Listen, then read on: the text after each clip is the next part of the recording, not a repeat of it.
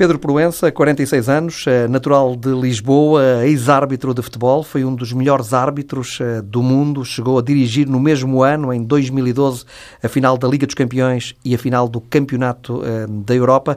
Atualmente é o presidente da Liga Portuguesa de Futebol Profissional. Pedro Proença, boa noite. Bem-vindo ao Entre Linhas, eh, na TSF. Não é muito vulgar um antigo árbitro tornar-se presidente de uma liga de clubes eh, ou de uma federação eh, de um país. O que é que o fez antecipar o final da carreira como árbitro e optar por este caminho do dirigismo e de ser presidente, se candidatar à presidência da liga? Muito boa noite. Antes de mais, agradecer este convite.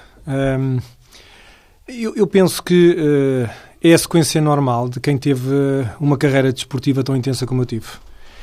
Efetivamente, tive a sorte, o privilégio de ter estado nos melhores e, e maiores palcos do mundo, direi. Uh, tive a possibilidade de ter uma vivência única no âmbito desportivo uh, e quando efetivamente achei que tinha feito tudo aquilo que me tinha proposto e, portanto, me tinha realizado naquilo que diz respeito ao âmbito desportivo, foi o momento de escolher, de escolher o final de carreira.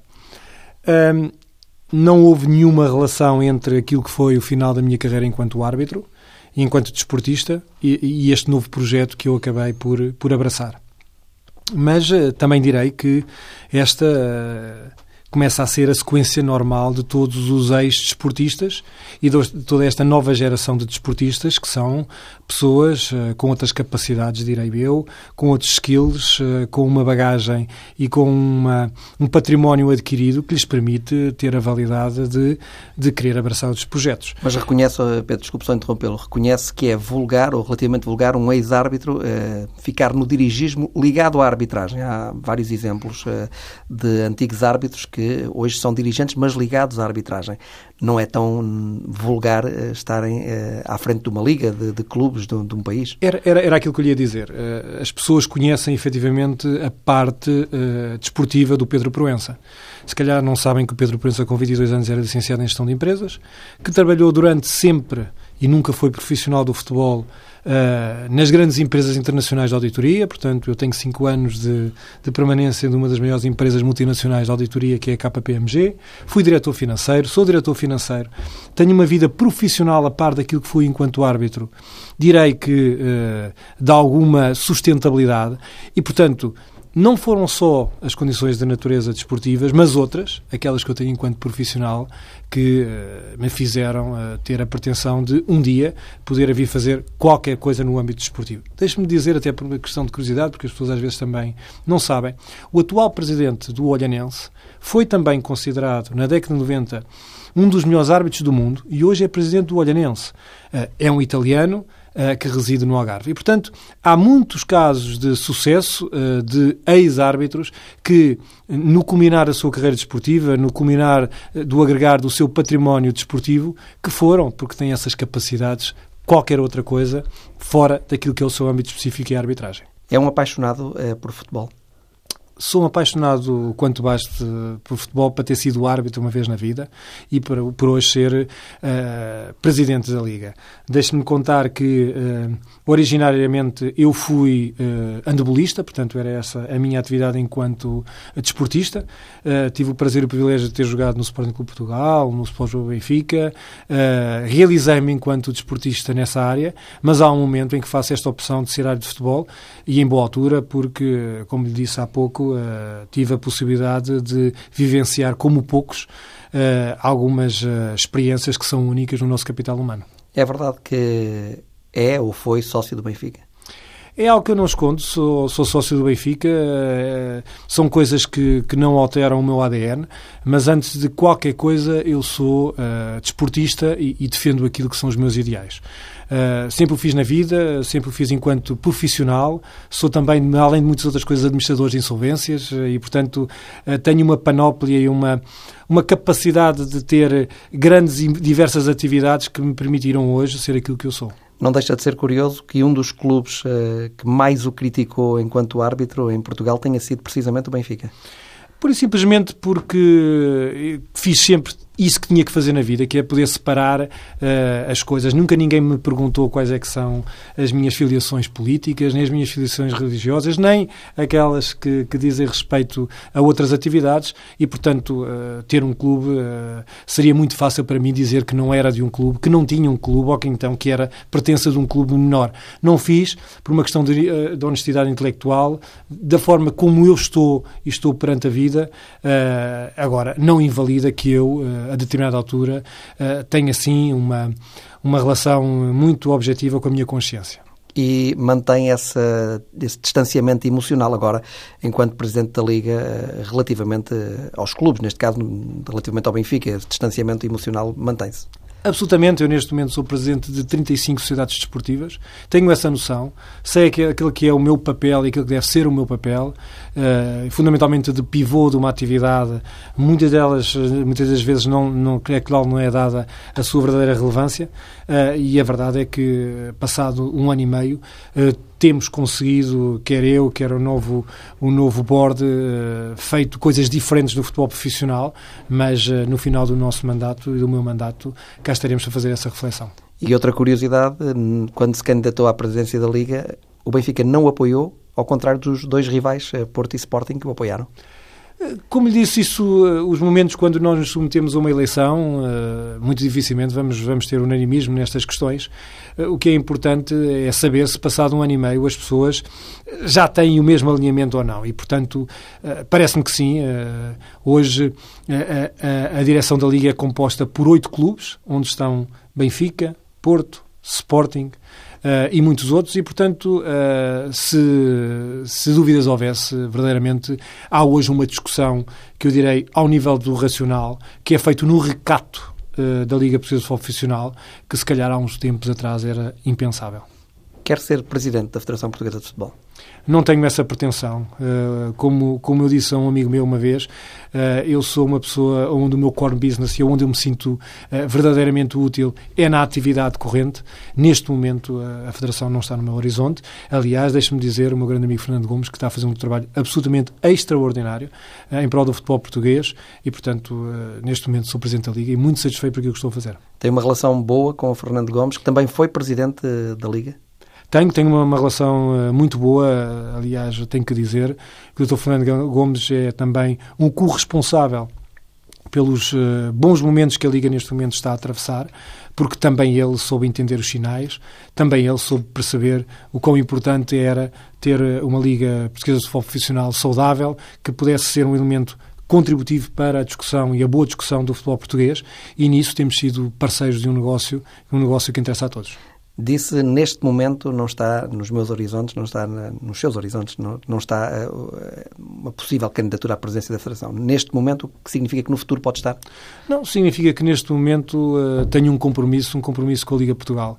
Uh, e este é o meu grande objetivo, é poder fazer nestes quatro anos, que tem um business plan por detrás e que eu quero cumprir, quatro anos uh, que foram que se iniciaram de forma muito difícil, quatro anos que estão catalogados como o primeiro ano criações de condições de sustentabilidade, um segundo ano de consolidação da dívida, um terceiro ano uh, de crescimento e chegar a um quarto ano de maturidade. E, portanto, este é o projeto para a Liga Portugal, uma Liga Portugal que, quando cheguei, estava na sua, em estado de ruptura, em pré-insolvência, e hoje, felizmente, temos conseguido, e quando digo temos, é todos os clubes do futebol profissional fizeram um esforço muito grande para recolocar a Liga no seu posicionamento correto. E como é que avalia, por exemplo, aqueles nove meses eh, de trabalho de Luís Duque? Eh, não, não teve também ele um contributo uh, já positivo depois da, da, gestão de Mário Figueiredo? Não teve ele também já um contributo positivo, tendo, por exemplo, feito alguns contratos importantes com a nós e outros contratos? não reconhece isso? Reconheço, uh, dei, dei os parabéns ao uh, ex-presidente Dr. Luís Duque. É preciso perceber, é preciso enquadrar em que momento e de que forma é que o Dr. Luís Duque aparece uh, na presidência da Liga. Aparece numa solução, primeiro, de compromisso dos clubes, onde perceberam que verdadeiramente tinham que se unir em prol do futebol profissional. E, e depois a escolha apareceu e recaiu sobre o Dr. Luís Duque todos esses contratos que falou uh, são resultado desta congregação, fundamentalmente dos clubes do futebol profissional, que souberam perceber as grandes dificuldades, que perceberam efetivamente que tinham que estar unidos num momento uh, uh, muito difícil do futebol profissional e o rosto foi o Dr. Luís Duque, a qual o futebol profissional tem que fazer a sua vénia e o seu reconhecimento pelo trabalho que desenvolveu, sendo certo que, que quando lhe foi colocada a questão de ser Presidente da Liga, ela seria até ao momento em que houvesse uma revisão estatutária. Ela fez, fez uh, com dignidade uh, e depois sujeitou-se a, um, sistema eleitoral e os clubes decidiram uh, por uma nova presidência. O Pedro Proença reconhece então que já não encontrou a Liga tão mal como estava no tempo de Mário Figueiredo. Certo é isso que... Reconheço, eu não estive uh, no momento uh, imediato uh, à, à, legislatura do Dr. Mário Figueiredo e, portanto, aquilo que eu, que eu tive conhecimento foi o acesso a um relatório feito pela Deloitte que exprimia o resultado daquilo que tinha sido a inflexão negativa das receitas do futebol profissional, o exponenciar das despesas e, portanto, um negócio que não tinha condições de sustentabilidade. E, portanto, uh, esse momento já não foi o meu, o meu momento foi um momento já pós nove meses de Dr. Luís Duque, pós nove meses de congregação de Benfica, de Porto, de Vitória de Guimarães, Sporting Clube de Braga. Portanto, um movimento coletivo que se fez e que, numa célebre reunião em Coimbra, decidiram escolher como presidente o Dr. Luís Duque. E, portanto, temos que ter esta noção de que este é um trabalho feito por todos e por todas as sociedades desportivas ao momento uh, e que se congregaram nessa, para essa circunstância. O contrato com a nós uh, que falávamos uh, termina, salvo erro, em 2018. Certo. tem alguma perspectiva de este contrato poder ser renovado? Felizmente o futebol hoje tem uma credibilidade que não tinha há se calhar dois anos. E, portanto, o momento que o momento da exclusividade em que se teve que negociar só com um player que existia no momento, eh, hoje, se calhar, é um, é um momento diferente. Hoje, a capacidade que a Liga tem de negociar os seus parceiros, os seus stakeholders, uh, uh, é indubitavelmente diferente. Os resultados que apresentámos no último exercício económico de 2,8 milhões de euros positivos, resultados operacionais, é sinal disso mesmo. É evidente que não esquecemos, e eu não me esqueço, que quando cheguei à Liga tinha um passivo de 5 milhões de euros e não uh, temos receitas extraordinárias. E, portanto, este é um trabalho que que, que, não está feito e que não se findou no último exercício, uh, a recuperação da Liga. Uh, e não estamos a falar só da recuperação económica ou financeira, embora essa seja fundamental para o exercício de todo o resto da atividade, mas tem a ver com uma recuperação de um ativo único, e esse chama-se credibilidade. E nesse aspecto penso que demos passos muito objetivos, muito consistentes para que a Liga hoje seja falada de maneira absolutamente diferente credibilizamos e temos essa noção, credibilizamos um setor uh, que, uh, sem sombra de dúvidas, precisava deste pequeno toque, desta pequena marca d'água, para que pudesse ser e se pudesse desenvolver outro tipo de atividades. Não é, uh, por outra razão, que nós conseguimos algo absolutamente inédito, que é ter um sponsor internacional para uma segunda liga. E, portanto, o trabalho faz-se tranquilamente e temos sabido construir neste novo modelo de governação que hoje a Liga tem, onde os clubes têm um assento direto, o assento é o assento da direção. Esse tem sido um trabalho de grande profundidade e digo fundamentalmente de racionalidade. Essa empresa chinesa, Ledman, está satisfeita uh, com o contrato, com a forma como as coisas têm corrido? Havia aquela expectativa que eles tinham de colocar uh, jogadores uh, chineses a jogar em Portugal, eventualmente até treinadores também, em alguns clubes. eles mantêm essa expectativa ou não? Daquilo que eu lhe posso falar é daquilo que foi o contrato uh, exclusivamente que foi feito com a Liga, que foi um contrato de patrocínio puro e duro. E esse, uh, Ou seja, nunca incluiu essa questão de, se, de jogadores chineses virem para, para, para, nossas, para, as nossas competições profissionais? Essa, esse foi, foi um mito que foi criado, foi uh, algo que nunca foi bem explicado. Aquilo que foi uh, o exercício e o protocolo que foi celebrado com a Liga Portugal foi pura e simplesmente um protocolo e uma relação de patrocínio. Ela fez, ainda a semana passada, uh, uh, o, uh, os acionistas dessa companhia multinacional estiveram em Portugal, mostraram uma vez mais o seu agrado pela parceria que hoje mantém com a Liga Portugal Curiosamente, este, este acordo foi feito antes de nós sermos, nós entendemos Portugal, ser campeão da Europa e, portanto, há um reconhecimento claro de que este é um bom investimento e, portanto, esta relação win-win que se estabeleceu entre a Liga Portugal e o mercado asiático, que vai ter a curto espaço de tempo outro tipo de desenvolvimento e, portanto, é nesta política de internacionalização que nós nos estamos a posicionar. Ou seja, é um contrato este com a Ledman para lavar e durar? Eu, eu, espero que sim. Eh, eu espero que eh, este seja o início de uma extraordinária relação. E só, só quem não conhece o mercado eh, chinês, o que é que isto representa? 1,3 mil milhões de potenciais consumidores de futebol. Vejamos o que fez a La Liga, vejamos o que fez a Premier League. Nós não temos que fazer mais do que copiar os bons exemplos e os bons modelos. Este ano já tínhamos eh, feito o ano passado com uh, o estabelecimento de novos horários uh, de Premium uh, TV para poder exibir os jogos a horas a que este futebol possa ser consumido, nomeadamente no mercado asiático. Portanto, estamos a dar passos consistentes para, para poder claramente internacionalizar a nossa marca, que é a marca Futebol com Talento. Abandonou a ideia da centralização dos direitos televisivos se até ao final uh, do seu mandato, uh, gostava de saber se até ao final do seu mandato essa questão pode ser uh, recolocada ou se abandonou mesmo a ideia. Não, vamos lá ver. a única, o único compromisso que eu tenho é com a rentabilização daquilo que são os direitos televisivos.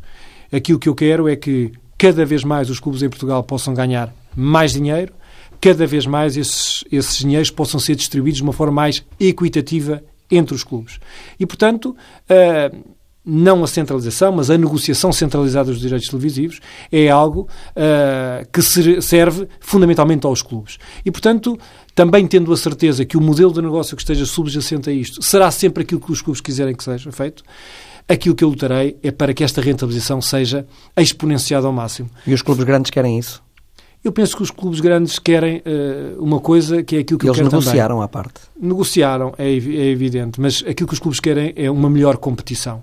E essa competição será o quanto melhor, quanto mais os clubes de uma forma uh, equitativa, mais dinheiro uh, puderem ganhar. E, portanto, este modelo está-se a construir, vai-se construir, a bem dos clubes, a bem do futebol profissional, porque aquilo que nós queremos é reduzir o gap entre aquilo que o valor que daqueles que mais ganham, daqueles que menos ganham. E só assim nós podemos ter uma competição mais sã.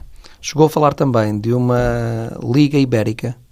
Isso Continua a ser uma hipótese ou não? não? Não se falou de uma Liga Ibérica. Aquilo que se falou foi eh, a possibilidade de nós podermos estabelecer parcerias com a La Liga uh, e com o meu grande amigo uh, Javier Tebas, que é o presidente da La Liga.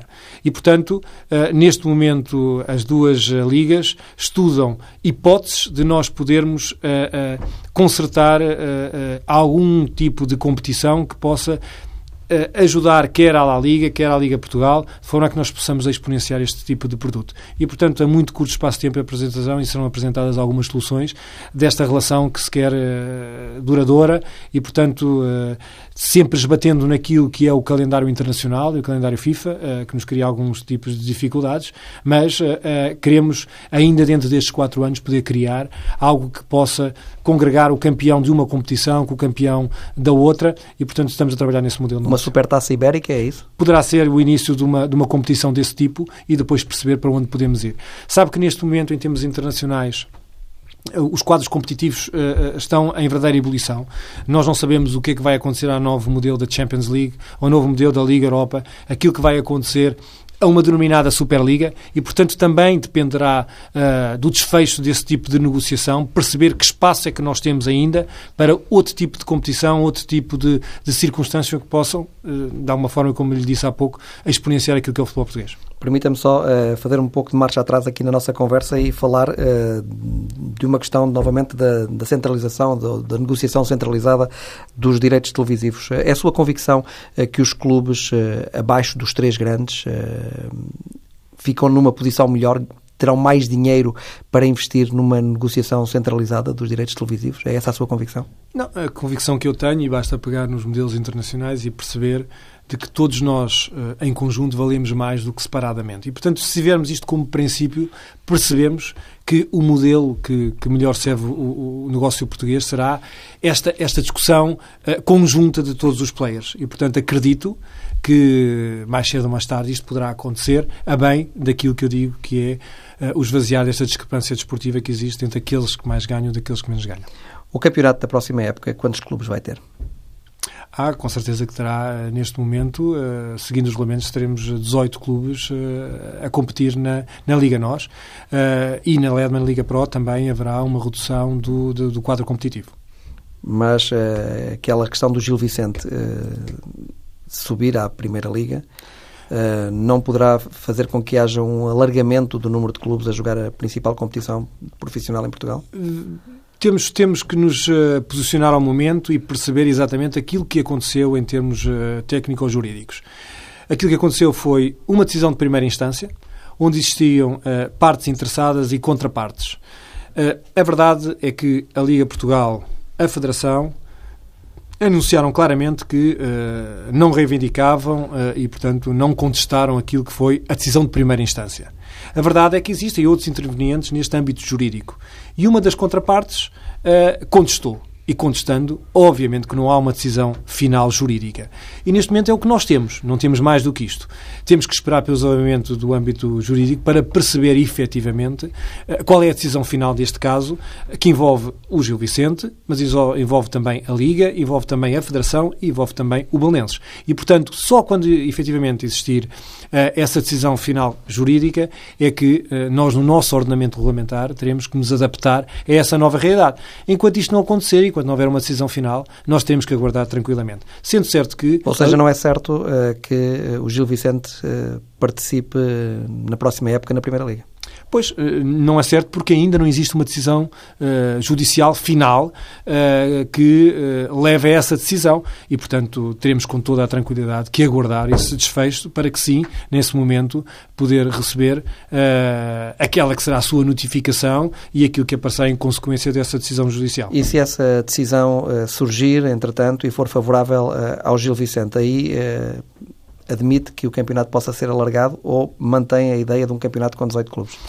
Eu, aquilo que eu digo, uh, e as contas estão feitas, uh, a Deloitte fez e, explicou exatamente o que significa o aumento uh, do campeonato da Liga Portugal e da Liga Nós, fundamentalmente, e quais são os impactos económico-financeiros.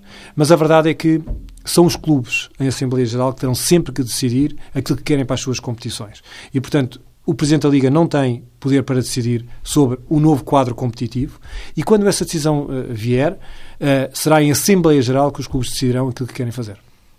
Ou seja, é possível que existam mais clubes a jogar a Primeira Liga? É possível que isso possa acontecer. Uh, direi que não é desejável ao nível competitivo, não é desejável ao nível económico. Temos que perceber, e todos temos essa noção, os estudos estão todos feitos. Portugal não tem condições económicas, financeiras e, fundamentalmente, desportivas para ter mais do que 18 clubes a jogar uma primeira competição e, portanto, tudo o que sejam cenários acima disso, temos que perceber, temos que entender porque é que os estádios, na sua maioria, estão vazios, porque é que as pessoas não procuram o futebol, os clubes têm competições internacionais e têm calendários a ter que cumprir e temos que perceber exatamente qual é o caminho que queremos percorrer neste nosso futebol profissional. Este novo modelo uh, de jogar a Taça da Liga uh, como a Final Four, uh, porque é que criou isto? que benefício é que pode trazer este novo modelo de, de competição? gostava de lhe explicar que na Liga Portugal existem três competições. Uma primeira que é a Liga Nós, ou a Primeira Liga, a Liga Fundamental e, portanto, que é aquela que exponencia aquilo que temos de melhor no nosso futebol profissional. Temos uma, uma Ledman Liga Pro, antiga uh, segunda liga, que fundamentalmente serve como viveiro de criação de talentos que alimenta não só a Liga Nós, mas fundamentalmente as uh, seleções jovens. E temos uma terceira competição em que o seu intuito, e estamos a falar da Taça CTT, que o seu intuito foi fundamental para a distribuição de verbas e de valores perante os clubes. E, portanto, todo este sentido, todo este enquadramento se mantém a necessidade de ter uma nova roupagem nesta nova competição deveu-se à falta de interesse que ela mesma aportava. E, portanto, conseguimos, uh, com o remodelar desta competição, criar interesse, criar valor e criar compromissos perante aqueles que investem, fundamentalmente os patrocinadores. Vamos ter um momento único no futebol profissional. E aquilo que vai acontecer este ano é algo absolutamente inovador, eu diria mesmo que em toda a Europa. Uma semana dedicada pura e simplesmente ao futebol profissional. No Algarve. Onde, no Algarve, exatamente. Onde nós vamos realizar no mesmo estádio as duas meias finais e a final, que acontecerão terça e quarta-feira. Será uma evaluação coletiva do município, onde teremos um conjunto de atividades. Iremos correr uh, todos pelo adepto, iremos ter um jogo entre velhas estrelas, teremos uma fan zone, portanto, teremos um conjunto de atividades, teremos um espetáculo de música, teremos uma cobertura da RTP, feita pela RTP, que vai permitir levar este grande espetáculo a todo o nosso Portugal e até em termos internacionais e, portanto, será uma competição única, absolutamente renovada. Gostaria de dizer que isto só foi possível porque os clubes do futebol profissional perceberam que esta competição era fundamental. E, portanto, vamos a, a trilhar um novo caminho. O nosso patrocinador investiu claramente, e um agradecimento muito especial ao CTT, pela forma com soube interpretar estes sinais e temos a certeza que num novo modelo, numa nova roupagem, num novo uh, eh, um, schedule, aonde esta final da Taça da Liga acontecerá todos os anos, na última semana de janeiro. Portanto, tivemos este novo enquadramento, portanto, sabemos claramente, e algo que esta prova era muito criticada, tinha a ver com o seu planeamento. Atualmente, a última semana de janeiro será sempre levada para a realização da final desta competição, e, portanto, estamos muito satisfeitos com o novo modelo de negócio. Será uma espécie de campeão de inverno é o nosso campeão de inverno. Será encontrado o nosso campeão de inverno, uh, algo que uh, deixará uh, o futebol profissional num posicionamento bastante elevado. É difícil trabalhar consigo ou é fácil? Uh, diria que sou uma pessoa extremamente exigente, uma pessoa que, que procura todos os dias que passa o melhor para aquilo que e para os projetos em que está envolvido. E, portanto, eh, nesse sentido, acredito que tendo esta capacidade de trabalho de mais de 14 horas por dia, em que sou o primeiro a chegar à Liga, sou o último a sair da Liga, uh, e quando me envolvo nos projetos, uh, tenho a noção de que sou uma pessoa frenética em tudo aquilo que eu faço. Uh, e, portanto, esta é a minha maneira de estar. Uh, sou uma pessoa que gosta de vencer em tudo aquilo que eu, que eu, que eu me envolvo. Uh, tem este sentido e, fundamentalmente, aquilo que eu quero é que, no final deste projeto, que serão quatro anos, que consiga deixar um futebol profissional com outra capacidade. Eu coloquei esta questão porque, desde que assumiu a presença da Liga, já algumas pessoas abandonaram o barco, que eram dirigentes da Liga, Luís Costa, Helena Lombardia, António Gaspar Dias, Tiago Machado, que era, penso, o diretor de marketing também deixou de ser. O Germano Almeida era o diretor de comunicação também deixou de ser. Eh, o que é que isto significa? Não si? significa nada, significa que, que pura e simplesmente o projeto é muito dinâmico. Uh, Deixe-me dizer que falou de pessoas que saíram, mas eu diria que a Liga uh, vai, vai uh, encerrar este exercício e este ano desportivo, que quando eu cheguei a Liga tinha cerca de 25 profissionais, vamos encerrar esta época com 52 profissionais. Profissionais altamente competentes, é verdade que uh, eu venho, independentemente de ter tido um passado desportivo, toda a minha vida profissional foi feito uh, em algo que, que é o corporate e, portanto, aquilo que eu trouxe para a Liga, aquilo que eu aportei para a Liga foi uma nova geração de gente que uh, trabalha na Liga, trabalha no futebol profissional, como de uma empresa se tratasse. E é verdade que, uh, se calhar, num passado muito recente, uh, os hábitos de trabalho não eram aqueles que, que tinham a ver com aquilo que o futebol precisava. E, portanto, é verdade que a determinadas alturas podem haver trilhos que não se querem caminhar em conjunto, mas de todas essas pessoas que, que me falou, Todas elas uh, saíram, uh, são uh, profissionais altamente competentes, a quem eu deixo também uma palavra de, de grande agradecimento, mas muitas das vezes os projetos são diferentes e, portanto, as pessoas têm o direito de poder escolher caminhos diferentes e acredito que haja pessoas que não gostem de trabalhar 14 horas por dia. Não é o meu caso, quando estou envolvido nas coisas, envolvo-me porque verdadeiramente tenho um compromisso e, neste momento, o compromisso é com o futebol profissional. Mantém boa relação com estas pessoas? Mantenho extraordinária relação com estas pessoas. Todas elas serão convidadas para para o jantar de Natal que vamos realizar no dia 16 e, portanto, eh, como vê, eh, algo que tem a ver com o relacionamento pessoal, nada tem a ver com aquilo que nós queremos para a nossa vida profissional. Enquanto Presidente da Liga, eh, como é que vê, como é que viu este problema recente no túnel de Alvalade, eh, perto dos balneários, entre o Presidente do Sporting e o Presidente do Aroca? Se isto não dá uma má imagem, até para o exterior, porque estas imagens depois, pelo menos em Espanha, passaram, não dá uma má imagem da, da competição portuguesa, da principal competição portuguesa? Não, aquilo que eu tenho a dizer relativamente a isto, e a este e a qualquer outro processo disciplinar, eh, eu sou Presidente da Liga e, portanto, as minhas funções são de natureza executiva. Eh, sempre soube, eh, sei hoje e saberei sempre respeitar aquilo que são a, a, a, diferença de poderes e, portanto, aquilo que a parte disciplinar diz respeito à parte disciplinar, eu não comentarei. Aquilo que diz, diz respeito à parte da arbitragem, à parte da arbitragem diz respeito e eu nunca irei comentar. Agora, é evidente, e porque são conhecidas as imagens, uh, aquilo que eu gostava de dizer é que uh, aquele tipo de situações, e que todos nós visionamos, uh, necessita, no mínimo, de uma ponderação de todos os agentes desportivos e depois de todos os agentes desportivos, porque aquilo que nós queremos é um futebol diferente. Ou seja, aquilo que o Presidente do Sporting, Bruno Carvalho, e o Presidente do Aroca, Carlos Pinho, fizeram, faz mal ao futebol? Não, não, vou, não vou comentar. Aquilo que eu digo é que, enquanto agente deste futebol profissional, as imagens que nós vimos merecem-nos uma reflexão.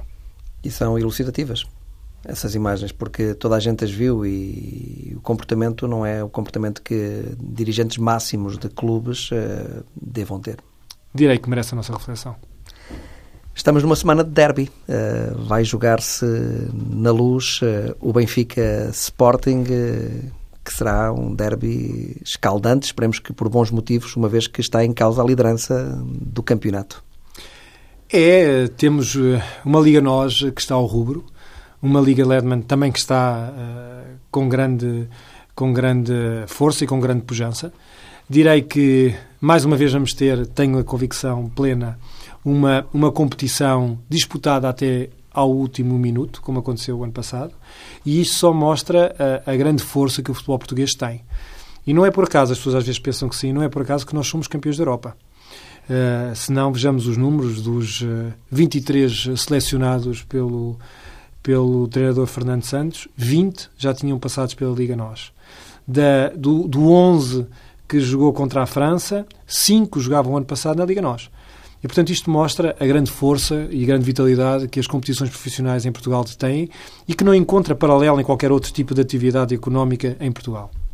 E, portanto, muito satisfeito, tenho a certeza absoluta que vai ser um grande derby. Aliás, os últimos indicadores apontam por uma casa já uh, completamente cheia.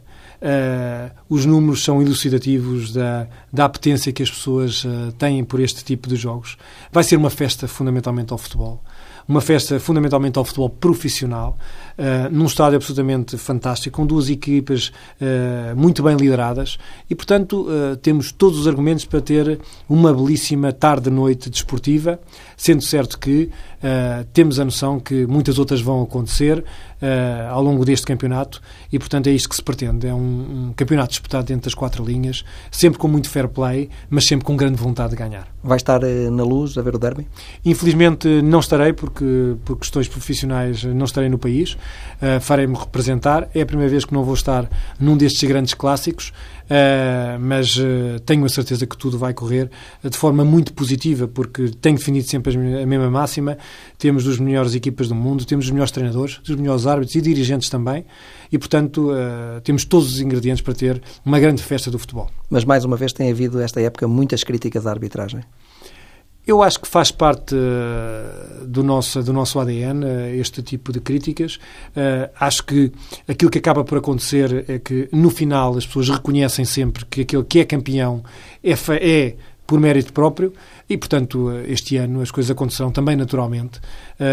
queremos que a competição seja o mais sã e mais pura até ao final da mesma, sendo que o erro das equipas de arbitragem, assim como dos jogadores, assim como dos técnicos e até dos próprios dirigentes quando contratam, uh, são, no fundo, o sal e o pimenta do nosso futebol.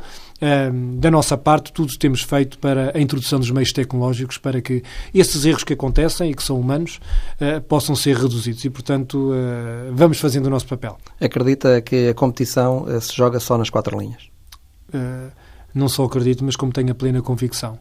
Uh, se assim não fosse, não seria, obviamente, presidente da Liga, não estaria neste futebol, porque sou uma pessoa íntegra e que acredita nestes valores. Uh, e, portanto, uh, enquanto agente desportivo, sempre fui motivado pelos valores do fair play, da defesa da integridade e, portanto, continuo a fazê-lo agora enquanto dirigente. E para quando essa, essa entrada dos meios tecnológicos em força em Portugal para ajudar os árbitros a tomar melhores decisões? Como sabe, quer a Liga Portugal, quer a Federação Portuguesa de Futebol uh, são uma das, das cinco Uh, organismos que está envolvido neste projeto do vídeo-árbitro. Portanto, o futebol português neste momento está na vanguarda daquilo que é feito em termos internacionais. É um projeto que terá a duração de dois anos. Neste momento estamos num regime de offline. A Federação já lançou na Supertaça uh, essa primeira experiência. É um processo que coordenado pelo IFEB e pela FIFA, eh, terá este percurso de dois anos, porque há que fechar o protocolo e em que momentos é que este vídeo-árbitro irá intervir, mas eh, com grande satisfação digo que o futebol português vai na vanguarda daquilo que se pretende, que é a defesa da verdade esportiva. E em que situações de jogo é que acha que é importante eh, essa entrada do vídeo-árbitro, recorrer ao vídeo-árbitro? Eh, o protocolo estará mais ou menos encerrado. Eh, as, as, situações eh, são objetivas para esta primeira fase e elas são claras e objetivas. Serão as agressões que acontecem fora do campo de visão da equipa de arbitragem, golos que entram e que não são, fora de jogo que possam dar golos e situações dentro, dentro das, das grandes áreas. E, portanto, estas são as quatro variáveis que neste momento o vídeo-árbitro quer vir defender. Mas o jogo não pode, com isso, parar muitas vezes, quebrar o ritmo do jogo. Não se corre esse risco? Uh, a razão e aquilo que nós temos que equacionar neste equilíbrio, nesta balança, é perceber o quanto é que é importante a defesa da verdade esportiva. Uh, decidir uh, um vencedor, uma Champions League, uh, com um erro de arbitragem, não convém a ninguém. E, portanto, temos que perceber que hoje há duas velocidades de futebol. Há o futebol que é visionado pelo espectador que vai ao campo e há aquele que, assim, é feito por, e é coberto por milhões de espectadores, que é aquele que é visionado pela televisão.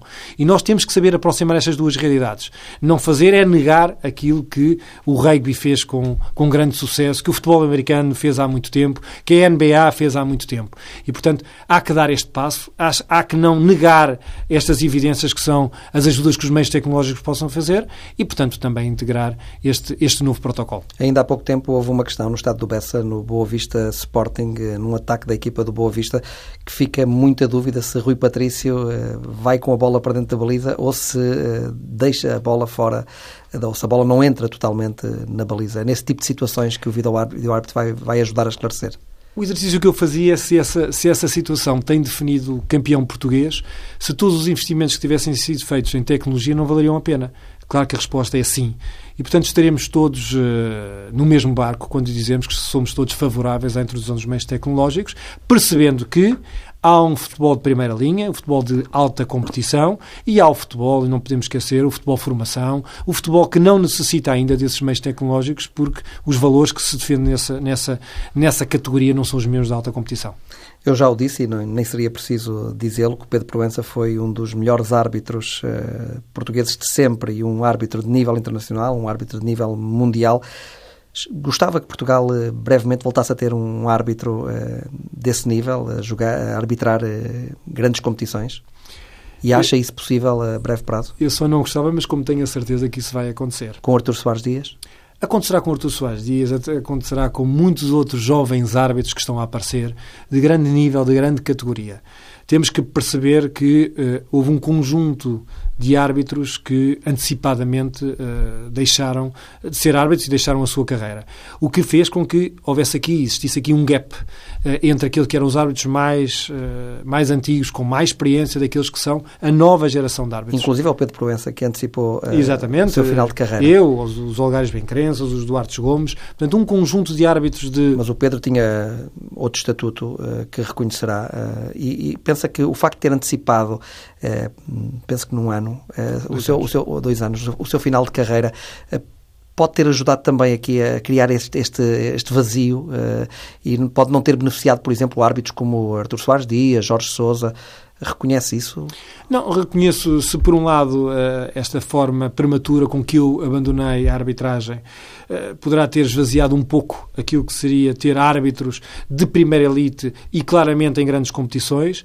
De outra maneira, também foi dar possibilidade a que novos árbitros aparecessem e que vão aparecer porque têm nível, porque têm qualidade, porque têm maturidade. E, portanto, em relação à arbitragem portuguesa, e porque eu tenho estado e tenho visto muitos jogos, porque todos os fins de semana estou em dois e três jogos da Liga Portugal, tenho a certeza absoluta que a arbitragem portuguesa eh, está mais do que assegurada. Que Liga Portuguesa de Futebol Profissional é que gostava de deixar ao seu uh, sucessor? Primeiro, uma liga, como lhe disse, economicamente sustentada depois, com um novo modelo organizativo uh, muito mais profissional. Um quadro competitivo que seja uh, facilmente consumido por todos aqueles que gostam de futebol, mas fundamentalmente um valor que eu penso que é único e que é inequívoco, que é a credibilidade. E, portanto, uh, acho que temos dado passos muito firmes nesse sentido. acho que temos feito com muita gente, direi, não querendo usar um chavão, mas com todos os stakeholders que envolvem esta atividade, temos dado passos muito consistentes para ter um futebol profissional muito melhor. Pedro Proença, muito obrigado por ter vindo ao Interlinhas na TSF. Foi um gosto recebê-lo aqui. Eu é que agradeço. Muito obrigado.